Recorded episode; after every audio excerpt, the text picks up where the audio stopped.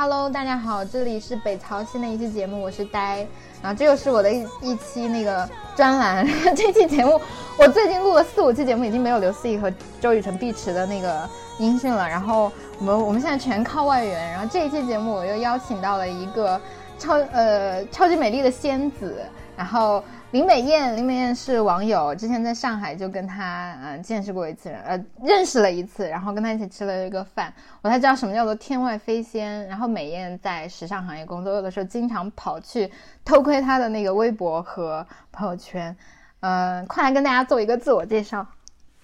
Hello Hello，我是传说中的 仙子 李美艳。呃，先来简单介绍一下自己。呃，我之前是在米兰的马拉欧尼学院，呃，学了一年的 fashion styling，也就是服装造造型。然后现在呢，是在从事广告行业，坐标上海。嗯，然后我觉得上海是唯一的城市，我所有跟仙、跟洋气招招点边的事情都只在上海发生。你知道最近有一个那个 品牌，不知道为什么营销特别火爆，是大白兔。就是大白兔没有没有给我一分钱推广的钱啊，我在这里就很很很很生气。就是那个大白兔冰淇淋啊，还有大白兔的香水啊，还有什么就还有都在上海有。然后我当时觉得好可怕，就是上海是唯一的城市。然后果然美艳也在上海，对搬去上海充满了向往。你接着说，我就插一个话题。所有的仙子都在上海，是的。好，因为呆逼提前跟我说这是一个很。自我发散的节目，我想说一下那个大白兔，嗯，因为我在广告行业嘛，其实现在广告行业最流行的就是跨界，嗯，对。对，就是跨界能，就是大家会比较关注，嗯，然后我想说大白兔的东西，就你没有机会试，只有我在上海的人可以试。是的，我在朋友圈看到了那个大白兔的冰淇淋店排了好长好长的队。然后他们做了很多别的，其实真的也很。就我想先真的说，北曹从来没有拿过一期广告钱，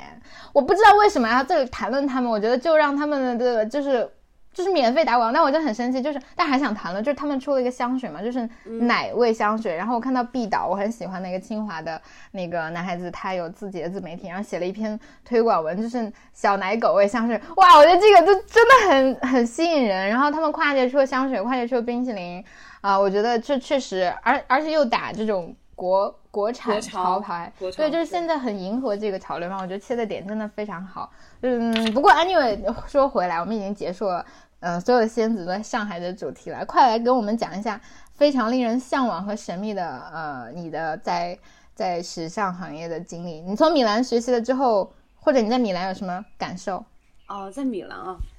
呃，因为我学的是服装造型，然后造型这个行业在国内还不是非常的普遍。呃呃，因为我现在没有在从事造型的工作，但我可以说一下我朋友，呃，那个北京呢是有一个很厉害的造型工作室，像周冬雨啊、周笔畅啊之类的明星造型都是由他们负责的，叫波入。嗯，是不是我们可以收很多广广告费了？是的啊，我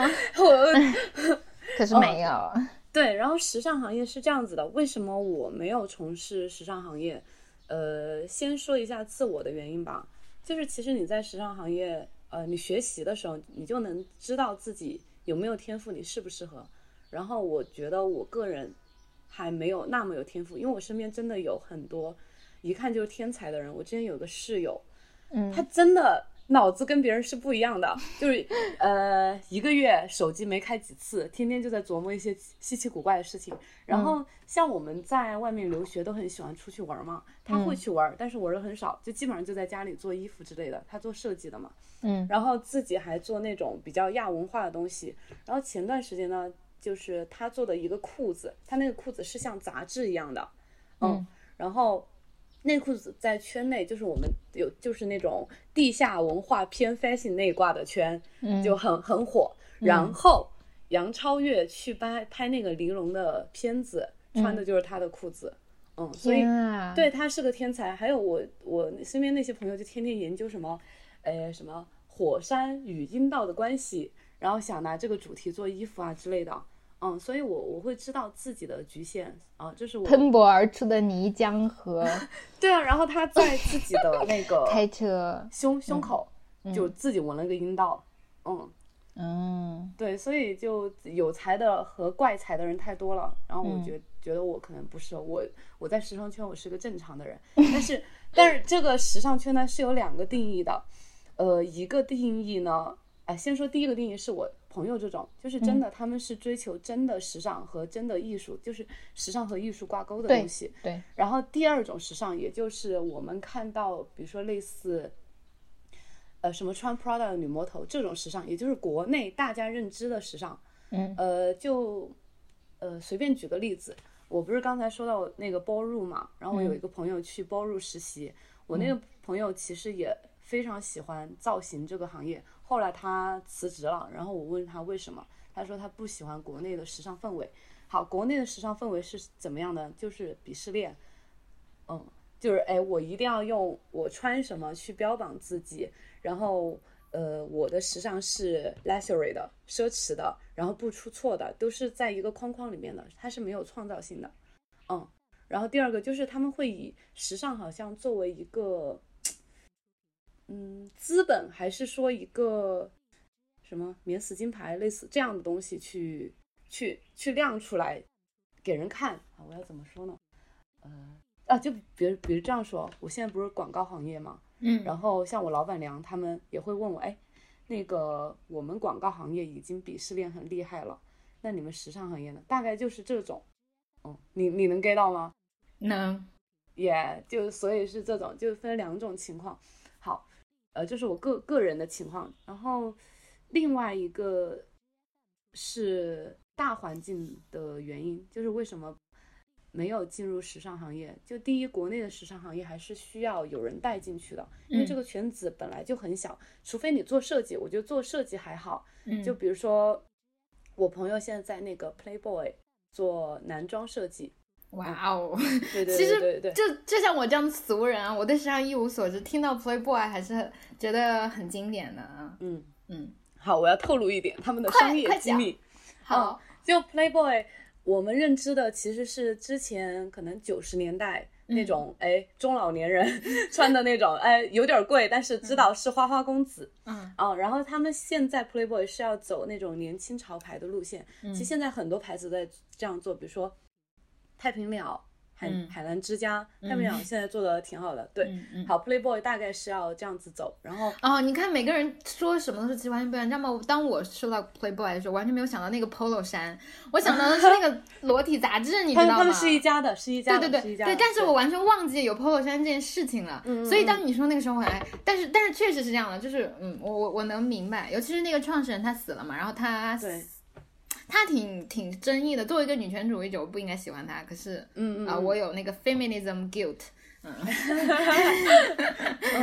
你你接着说，嗯嗯，然后好，再透露一下，就是他们最近会做一一些什么联名啊之类的，但是是之后讨厌，又陷入了消费主义的圈啊。不过你接着讲了，我已经没有，我已经有各种 guilt 了，你知道吗？你接着讲。嗯，OK，好，就是。嗯，设计师还好，因为他们可以从比如说设计助理啊做起，直接投个简历之类的进去就可以。然后像，呃，因为我工作也会涉及到上海时装周嘛，呃，比如说 Angel Chen 在国际国内都做的挺好的，然后我很多同学都在那边实习，只要你熬得过去，你是可以进去的。嗯嗯，就是设计没有那么难，但是如果你要做到 top，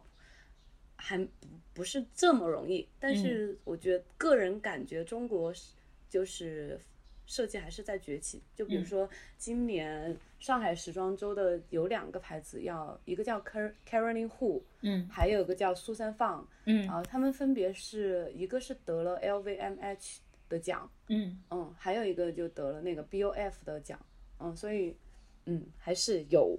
有有潜力的。好，然后说回说回造型，或者说你要做什么时尚。编辑啊，这种行业的话会难一点，就是需要有人带进去。嗯，然后我现在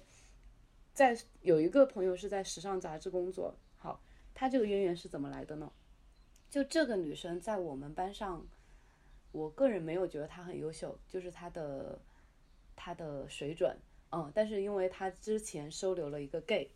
然后那个 gay 呢是在那个时尚杂志工作。然后就把她带进去了，就作为人情。但这个女生现在也做的还 OK，因为就比如说现在火什么，比如说之前火 Vitamins，她就按 Vitamins 这个方向去做，那其实至少说拿出来是能糊弄，就是外界的人，嗯就是不是那那就是不是我们里面的人。嗯嗯，好，另外一个朋友在 Vogue 工作，也是呃有有朋友把他带进去，所以我觉得时尚圈很小，需要有人带一带。嗯哦，然后第三种就是你真的超级有钱，你不用顾虑很现实的因素，就比如说我刚才说到在北京 b 入实习的那个朋友，他实习工资很低，可能就两三千，但在三里屯住两万的房子。对对对对，我也在三里屯工作，我就只能租这种两三千都要咬咬牙的房子。天呐，好吧，这真的是做慈善哎，怪不得。对啊，所以而且时尚行业真的不赚钱的，就是比如说编辑之类的这种行业，听起来很 fancy 哦，天天有新的东西，呃，可以玩，可以背，然后到处飞。但是时尚编辑的工资也不是很高，嗯，所以大致是这样的。很可怕，就是你知道吗？我曾经在学生时代就给一个美食垂直的美食 application 做 editor，就是就是 social media editor in China，因为它是一个国外的那个，然后我就要发挥我毕生的想象力去想象这个东西有多好吃，然后把它描述出来。但是其实我从来没有吃过那些好吃的，你知道吗？我觉得这就是做编辑的一个那个那个，就是尤其是。这种编辑完全不是传统媒体里的编辑，啊，比如说我现在在的就是传统的编辑，他们是真的很厉害，然后也知道在发生什么，对这些有把握的。然后我当时就觉得这个什么社交媒体编辑或者时尚编辑，就是你其实真的靠想象力对对，靠想象力。靠想象力，真的是这样的，是这样的，是这样的。嗯嗯。哦，问问一个问一个问题，就是嗯，既然。呃，因为因为前段时间我之所以想到和你要做这个题目的原因是，嗯嗯，就就如你所说，就有两条线吧，一个是很偏艺术的，就是在我们的眼里好像时尚就是很贵的牌子呀，这些名牌，啊，然后这种这种叫 luxury，其实对对奢侈品吧 对对对啊，对我的角度都非常的那个，嗯，嗯就是嗯圈外人。然后，嗯但前段时间看到了一个那个采访，就是确实是来自比如说时尚编辑，然后对这些东西的呃理解。但是当我想到国内的时候，我觉得没有这样的氛围，或者你比如说像我这样的人，没有这样的。我觉得我离时尚还蛮远的，我也不知道它是什么。然后，确实如你所说，这个产业是不赚钱的，嗯呃，所以你觉得时尚作为一个职业，是不是就如你所说是，要么是走设计这条路线，要么其实就会像是一个有钱人的圈子。嗯诶诶诶，我问这个问题之所以很 vague，是因为比如说在中国，嗯，比如说所有你刚刚讲到的那些 Vogue 啊，在中国有中国版的杂志啊，包括 GQ 也有，然后包括什么芭莎，嗯，但其实它并没有形成一个商业的链条吧？嗯呃，嗯，我先你先说，哦，就是先回答你第一个问题吧。嗯就你第一个问题是问的是，就是时尚是不是有钱人的游戏？是这个意思吗？嗯嗯，就这样说吧，设计师都不赚钱的，比如说 Angel 衬上他们都不赚钱，但是就是一心一意想做自己的东西。然后刚才我跟你说到在 Playboy 做设计的我那个朋友，嗯他自己私下也在做自己的牌子，嗯嗯，就是在准备中，嗯嗯，暂时不赚钱，那可能也以后就是正常运作，嗯，然后再说到时尚是不是有钱人的游戏，那必须是啊。然后我刚才说到的一些什么时尚编辑啊之类的，嗯，都是有钱人游戏的下面的人，就是嗯帮他们哎铺铺铺铺桌布这样的感觉，嗯但是如果说你真的做得很好，那就要跟明星有关了。就比如说造型师，普通的造型师在业内不出名的，那就可能就跟正常的白领价格是差不多的。但如果说是，嗯，就说到明星造型师，如果普通的造型师的话，我现在接触到的基本上分几种吧，一种就是那个杂志的造型师，嗯还有一种就是接散活的。嗯，我认识一个造型师，他蛮厉害的，但收费也比较高，就是比如说阿迪达斯找他做造型，谁找他做造型，他就直接接。然后他，但是他应该是在这个行业积累很多，因为造型师，呃，我这样说吧，像一个导演，哦，你看到的一个杂志封面，啊，随便举例吧，比如说 Angelababy 穿个，呃，穿的一整套，然后造型师要负责，比如说告诉化妆师妆容是怎么做的，然后衣服要怎么搭，要衣服他自己去搭，他自己去借，他资源好，他能借到好的衣服，然后搭得很好。然后告诉摄影师他想要的东西是怎样的，就是光线、pose、感觉，还有给到 reference，嗯，然后就是还有后期啊怎么做呀之类的，对他相相当于一个是是个统筹。然后我认识的那个造型师呢，嗯，我觉得他资源是 OK 的，因为他出品都不错。那出品不错，代表他的他用的东西都是好的，啊，然后这是第二种。第三种呢，还有一种是橱窗造型师。这个会少一点。我有个朋友最近在做，就是帮上海一个网红咖啡厅做 styling，但这种都是私下的，就朋友关系帮忙做。嗯，好，嗯，第四种也就是明星造型，呃，像国内做的好的明星造型，那就是比较贵的，嗯，像波入啊，还有一些单独拎出来的一些老师。嗯，好，第五种呢是现在没有开发出来的，但是应该有人在做，但是没没成气候。就比如说帮那种有钱人、中产以上的人做私人造型，啊，这个事情呢，我在出国前是有去了解过的，但这个行业还不完整。就是我当时在珠海嘛，做的就 low low 的，我跟着我，我想知道嘛，我我当时就跟着那个老师去，那个老师就穿的像个妖怪一样，嗯，虽然我那个时候还没有学造型，我就想，哦，恐怕时尚不是这样的吧，好，他就去带一个客户，但那个客户在我看来。不算一个高消费的客户，然后就在商场转悠，哎，告诉他怎么穿怎么穿，嗯，然后最近我有个朋友告诉我，就是，呃，也跟我是同学，有个朋友告诉我他想做这个事情，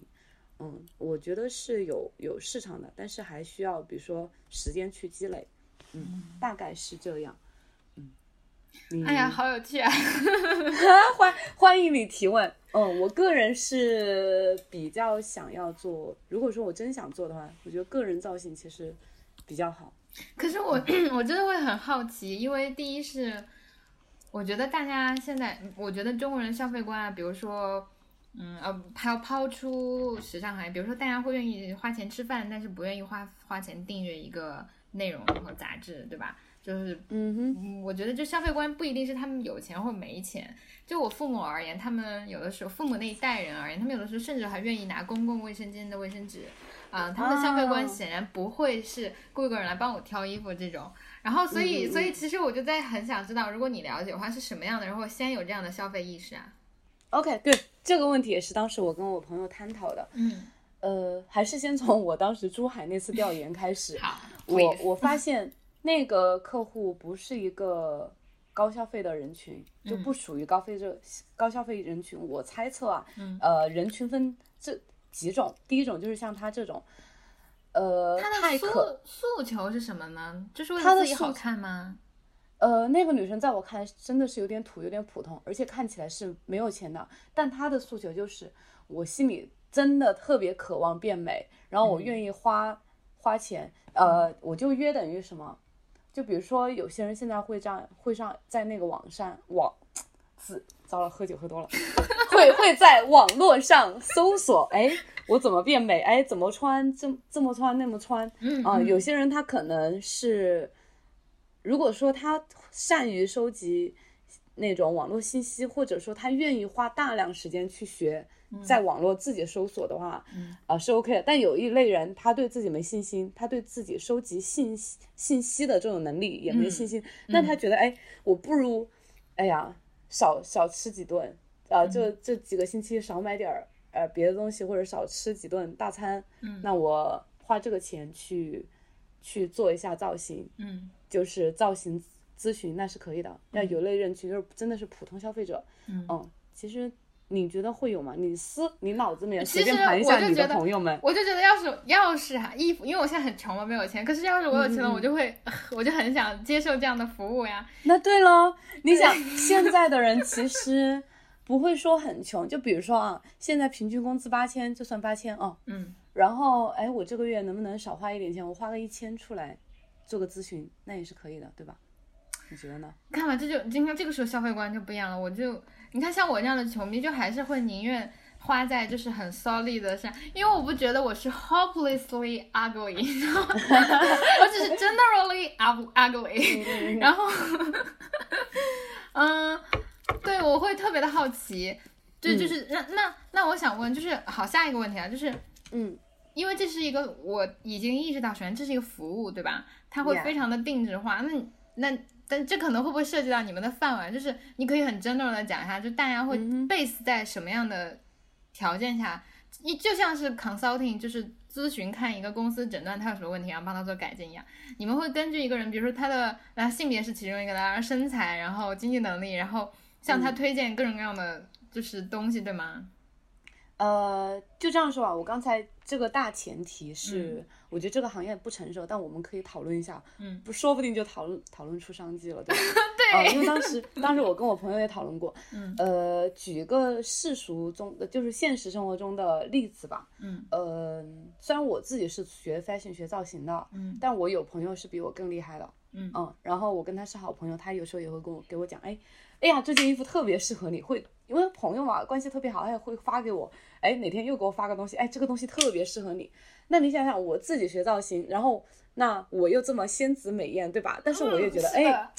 我要把我这个朋友的关系维护好，那他这样子就会经常给我做这种指导工作。我那你想想，也需要这样的朋友。对对对对，那你想想，好，没有我这么美艳仙子的人，然后呃，他的 sense 还没有我好的人，是不是诉求会更强？嗯嗯，对然后，哎，你继续你的问题，我是不是跑偏了？没有跑偏，没有跑偏，所以，所以，那我我哎，我要厚颜无耻的，比如说像我，嗯你你假设啊，就是就是，我现在没有钱给你，可我可以透支未来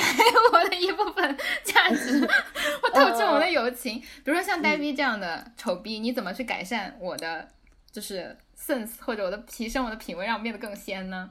呃，我觉得第一步肯定不是说提高 sense，因为 sense 这个东西你应该也知道，就是真的是需要长期积累。那积累一个是你多看多学，还有一个是你反复实践。呃，就举个例子啊，因为我上次见过你嘛，然后大致是知道是怎么怎么一个 shape，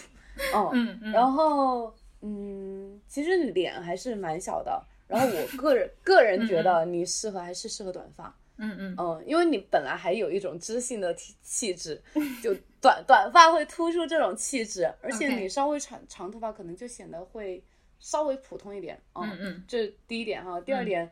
呃，我觉得就，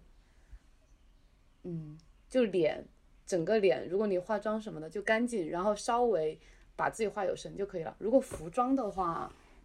糟了，这个这句话我是不是不能说呀？可以说很，诚实的女孩。当然，请说。嗯，我觉得你下半身是稍微有点重的。嗯，是的，我自己对此深有深有认知。Yeah yeah，、嗯所以那下半身重的人，我觉得就建议还是穿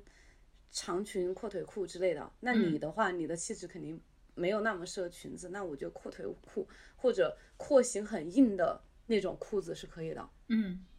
对就是很简单的建议。嗯嗯，完全 get 了，这是这是非常好的。对，而且就、呃好，那我再就着这点发散吧，就是。我虽然对自己的专业能力没有那么的自信，但是因为我很喜欢观察人嘛，嗯然后我也是一个非常，有时候有点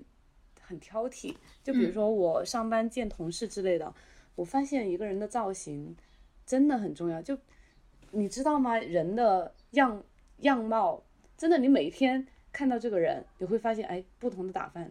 真的是不一样。我昨天有个同事，他请假回来了嘛，他坐我对面，哎，我在想，哎。这个人是谁呀？就真的我我要反应好几次，我就反复确认，哎，到底是不是他？结果是他，就是可能换了个发型，然后怎么怎么样。嗯，对。而像我自己也是，就其实我我我是属于脸比较小，但其实我身子是有点肉的。但只要我穿廓形硬朗一点的，然后再加上阔腿裤，大家都会觉得我特别瘦。但我一露腿哈，大家就知道哦，原来他还是有点肉的，就这种，嗯 呃，我就我觉得我讲到是比较那种实践已经到了很实践的嗯程度，嗯然后再拉回来，另外一类人群就是我们所谓的有钱人，嗯。啊、这个呢是因为我身边是有这样的朋友的，呃，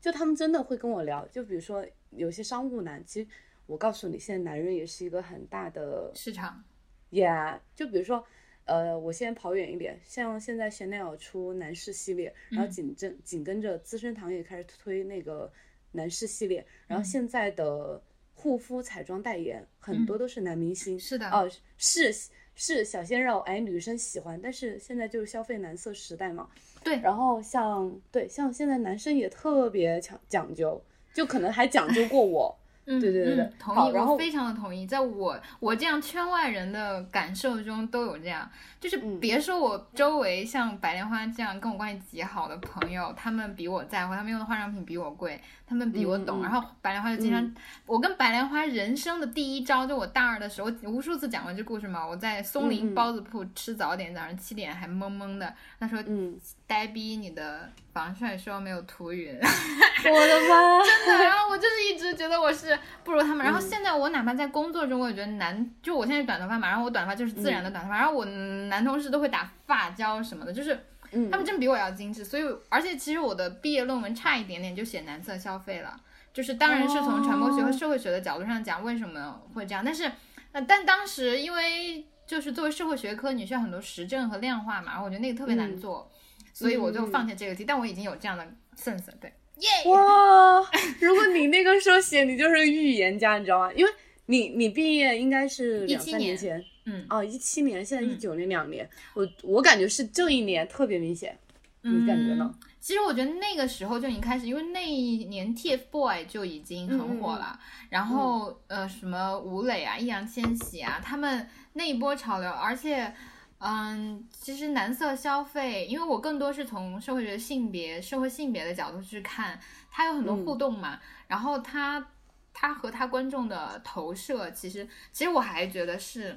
嗯，这是一个酝酿了很久的社会情绪或者消费潜力在这里。然后跟人的自我认知啊等等情况啊，消费力啊，然后和性别定位啊，和男性和女性共同的性别定位都是存在很多问题的。但我就说了嘛，当时其实这还是一个操作的问题，就是当时我的开题都已经说了这个，也写了这个，然后都已经过了，但是我在真正写的时候发现量化特别难做，就是你要。这是个，这不是一篇散文嘛？你也不是抒发你的观点，呃，嗯你还是要用社会学的方法去印证和验证这件事情。然后，通常而言，媒介，因为我是学传媒的，媒介你嗯你去验证它。然后我发现这件事情就很难用很科学和很规整的方式方法，尤其是统计学去做。然后我当时又很嗯。想做一个很量化的，然后我发现并没有很好的、很统一的载体，比如说某个具体的论坛很有代表性啊，所以我最后放弃那个题，反而写了一个，然后我也很白走，我觉得另外一个题更有社会意义，然后我我就写了糖尿病病人的那个呃就是传播，但是当时确实我我我也是觉得就是这是这是特别特别明显的啊，就蓝色消费已经很主流了，嗯对对对对，好，跑偏了，我回来。好，就有有钱人，我旁边有是有有钱人，就男生嘛。嗯。呃，好，刚才我们说的是一种情况，就是有男色资本的嗯。男生他会去师妹，嗯。哦，然后还有一种呢，就是你知道现在社会人还是会就是以貌取人嘛，嗯。那嗯现在的商务男士也是有这个诉求的，嗯。比如嗯说我身边好几个有钱的商务男士都会问我，哎，那个我该穿什么，然后买什么牌子的衣服会比较适合我，比较好看，然后你能不能带我去选一下？因为他们都知道我学 fashion 嘛，或者说，哎呀，我买了一双 GUCCI 的鞋子，我觉得那双鞋是最适合我的，什么 Dior 的衬衫真的版型很好，他们会跟我说，就是他们有这个诉求，就是，呃，目前他们还是碰运气，就是嗯哎。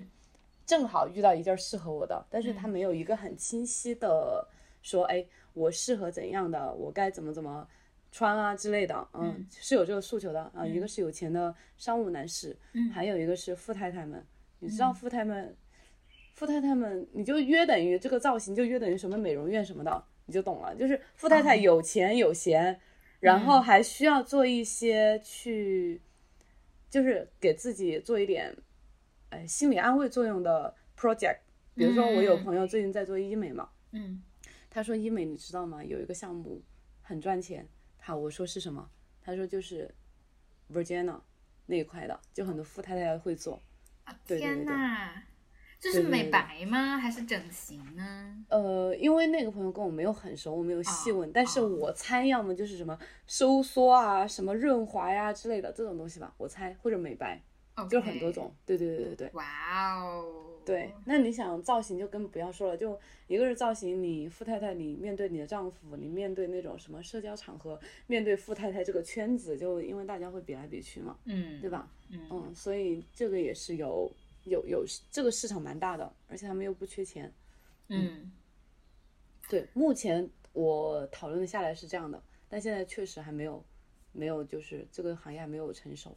好，此处给美艳打个广告，所有的草友以后要那个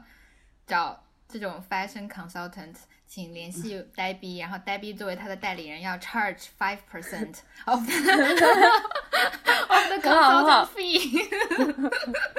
我终于拿到一笔广告耶！我感觉还是很有很有市场的，对，嗯对对对对，但是现在就没有人做出来，所以我希望我朋友能做出来。我朋友在深圳，她就是我说三里屯住住两万房那个女生，嗯，就家家里面应该资源还可以，我希望她能做做成功。但是有很多问题我们还还没搞明白。嗯嗯，而且哦，对我还要举个例子，嗯就是呃，我还有个朋友是在帮淘宝做运营，就嗯他老板是做的很，就做运营包包括什么？就第一，他会帮他老板选款。你知道淘宝现在会打版很多大牌吗？嗯但是这个打版的质量呢，就要看这个淘宝店主他自己的想法和他的水平。就有些店主就觉得，哎，我随便打个版，质量差无所谓，好卖就行。但有些人是还是有点追求的，嗯或者说他知道他用户是谁，就会选比较好的款和比较好的什么材料，材料，对布料之类的。嗯好，然后一个是选款，二个是就是帮他的老板拍摄啊、造型啊之类的。嗯，就是还有三个就是什么微博、微博这种这种文案的运运营。好，我要重点说到是造型。我那个朋友也是学设计的嘛，就是基本上，呃，我说一个很不负责的话，会设计的人基本上会造型，就至少说拿得出去，就是应届就应对圈外人这种就已经过得去了。但是我那个朋友当时比较忙，他就找了另外一个造型师帮他做造造型，那个造型师也是我朋友，嗯，然后。但是我朋友就是那个淘宝店主不满意，他觉得哎，你能搭，你你我看你发发给我的东西，你能这样搭，我也能这样搭，我为什么要请你这个造型师？嗯所以这就涉及到有一个问题，那如果说你要做私人造型，你怎么让好就让你的客户信服你？嗯，就是你要拿出一个什么东西，哎，比如说我带一个富婆去逛街，哎，富婆说，哎呀，我砸点钱，我把这些全买了，那我需要你干嘛？我干嘛额外付你这个钱？同意嗯。其实就是你的稀缺性体现在哪里？对对对对，就是、嗯对，就是这个问题也是我现在在想的。嗯，对对对对，是的，好好想明白了，说不定真的我就发财了。嗯。嗯，然后你还有啥问题？想听想听你讲，就是比如说偶尔会在你的朋友圈看到很多呃什么奢侈品品牌的展示的 show，然后我也很想，其实很后悔上次我太忙了，根本没有机会，你知道，就是嗯 DNG 产生中国那个那个事情，嗯嗯嗯，呃，对，这是一个互动之一，但这更像是一个社会事件了，因为因为当当所谓的艺术和广告和奢侈品和文化有交流的时候，在一个语境下去解读另外一个语境，可能就被抵触了呀，民族情绪一发呀，呃，嗯上海的那个 show 就取消了嘛。嗯，所以想听八卦。然后第二是这个这个讲完之后，再想听你讲网红产业。嗯嗯呃，这个八卦，我觉得我没有资格去谈论，嗯，因为就是我没有涉及到这件事情。嗯，那作可为交换以讲你评论看法。嗯评论看法，其实我是一个不太关注热点事件的事情，嗯，呃，不是很关注热点，就是嗯比如说当时也有朋友就是真的私聊我，他说，哎，你怎么看？嗯然后我说我不怎么看，啊、对，所以这这一点 pass 掉吧。但是我可以给你说一下时装周，嗯嗯，先说一下米兰的时装周吧。就时装周在在大家看来，哎，好像是一个很 fancy、很很遥不可及的事情，但是不是这样的。我就就这样说吧，之前在米兰的时候，我跟我朋友就是真的是，就当时学生嘛，就想着哎，到处晃悠一下，就根据那个 schedule 去看我们能不能蹭进去。好，终于我们蹭进去一个叫不是哎叫什么 楚萨蒂，哎我忘记英文了，反正类似也是一个奢侈品，但是没有那么不是像 Chanel 这样大众的品牌。然后我们就就混进去，混进去之后，其实也没有说你想的这么这么高贵，就是反正大家也是在搜秀，然后再看秀，就是这样子的。嗯然后对，然后如果说要说回国内，我就更清楚了，因为我工作有涉及到上海时装周嘛。嗯上海时装周，呃，它是分两个战场的，一个战场就是新天地，新天地的都是比较主流的商业的，嗯。然后像那个 Laborhood。Neighborhood 都是中国独立设计师嘛，嗯。然后他们就是外派到，呃，今年是在那个油罐艺术中心，嗯，就是那种稍微偏远的地方，嗯，然后呃，关于时装周的话，就比如说设计师交个表，就提交给那种什么时装周组委会，嗯哦，我感觉这个应该也跟，就是应该也跟政府有关吧。嗯听到组委会这几个名字，嗯，好，然后提交完成之后，好，可能你就开始什么交什么场地费啊之类的，你就开始准备，准备就走场秀，一场秀也就最多十五分钟。嗯嗯，但是会准备很久，因为包括什么模特啊、你的服装啊、你整个秀的秀的形式，如果有钱的品牌，他会找秀导。嗯嗯，因为我有接触到有几个几场比较好的秀，他们有请秀导，那个秀导团队蛮有意思的，我待会儿给你讲几个品牌吧。嗯好，然后或者说音乐啊，还有就是工作人员的分配啊之类的，还有呃有钱的就会请明星 KOL 过来，就是加大那个宣传力度，大概就是这样。嗯对，所以就是在我看来，其实不是一件很。就是真的不是一件很高大上的事，但是大家都会觉得，哦，我去看秀了，我很，我很，我很优秀，我很主，我很，我很什么，我很上流社会，其实不是这样的。，OK，嗯对对对对，然后你来讲讲秀导吧，就是让我听着特别像我本科的时候在学校里做那个话剧，然后你就要嗯，抬左抬右 连麦让大家上，那个秀导是这样的，因嗯为我负责是跟很多设计师对接嘛，嗯我怎么发现哎，有几个设计师品牌的人对接人都是一个人，后来我才知道是秀导。嗯然后有一场秀我挺喜欢的，叫有尾，嗯就是有尾巴嗯这个有尾，嗯然后他们的秀是就像一个那种呃晚餐的形式开展的。时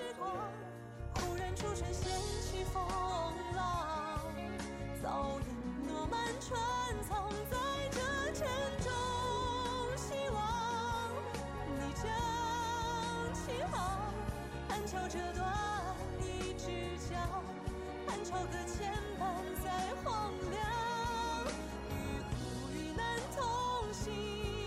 见生死会而上。